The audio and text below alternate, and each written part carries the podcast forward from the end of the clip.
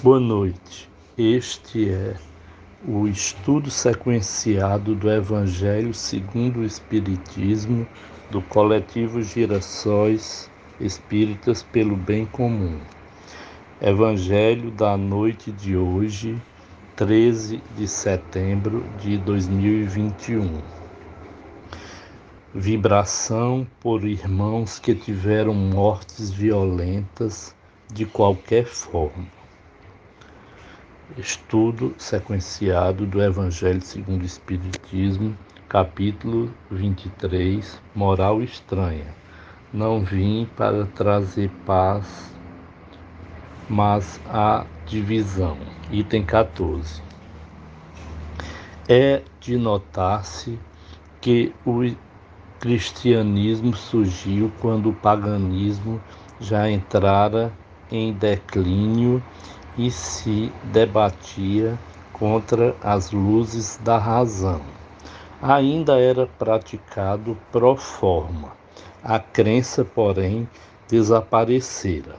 Apenas o interesse pessoal o sustentava. Ora, é tenaz o interesse, jamais cede à evidência.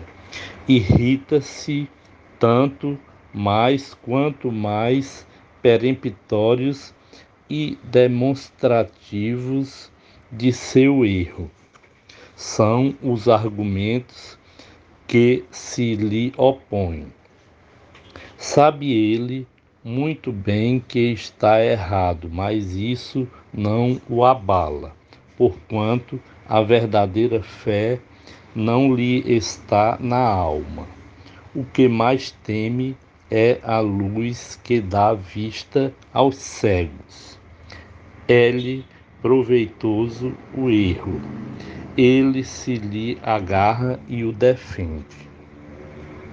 Sócrates também não ensinara uma doutrina até certo ponto análoga à do Cristo, porque não prevaleceu naquela época a sua doutrina dos no seio de um dos povos mais inteligentes da terra, é que ainda não chegara o tempo.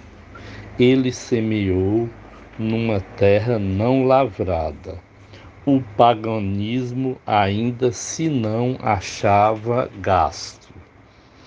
O Cristo recebeu em propício tempo a sua missão muito faltava, é certo, para que todos os homens da sua época estivessem à altura das ideias cristãs, mas havia entre eles uma aptidão mais geral para as assimilar, pois que já se haviam aberto o caminho e predisposto os espíritos. Veja na introdução, parágrafo 4, Sócrates e Platão, precursores da ideia cristã e do espiritismo. Agora, uma leitura complementar. Como interpretar esta frase de Jesus? Não vim trazer a paz, mas a divisão. Será possível que Jesus, a personificação da doçura e da bondade, haja dito: Não vim trazer a paz, mas a espada? Vim separar do pai o filho, do esposo a esposa, vim lançar fogo à terra e tenho pressa de que ele se acenda, não estarão essas palavras em contradição flagrante com os seus ensinos?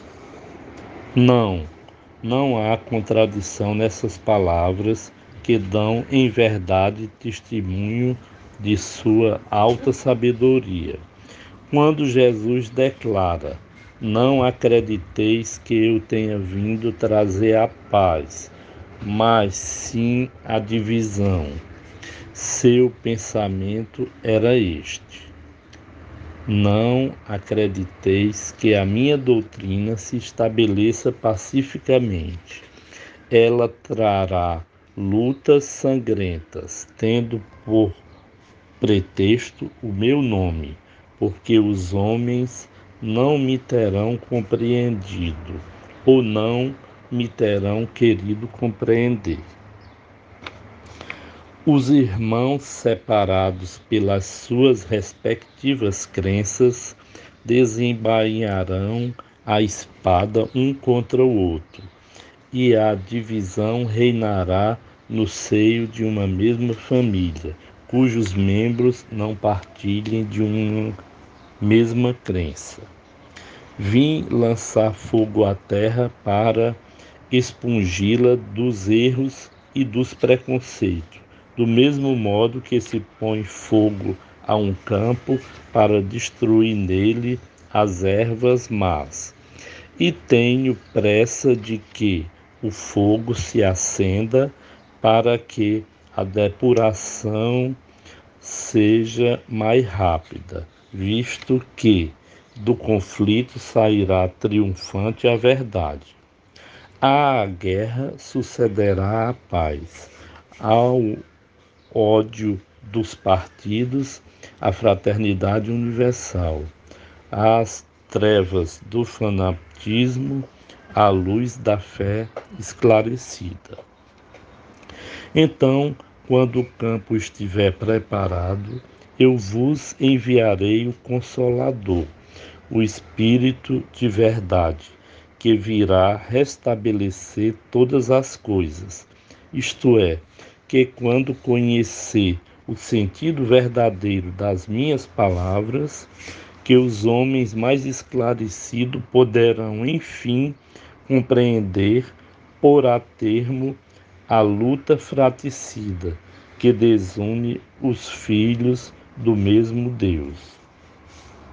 Cansados afinal de um combate sem resultado, que consigo traz unicamente a desolação e a perturbação até ao seio das famílias, reconhecerão os homens onde estão seus verdadeiros interesses com relação a este mundo e ao outro. Verão de que lado estão os amigos e os inimigos da tranquilidade deles. Todos então se porão sob a mesma bandeira, a da caridade, e as coisas serão restabelecidas na terra, de acordo com a verdade e os princípios que vos tenho ensinado. Allan Kardec, Evangelho segundo o Espiritismo, capítulo 23, itens 9, 10, 11 e 16. Este foi o Evangelho segundo o Espiritismo do coletivo Girassóis, Espíritas pelo Bem Comum.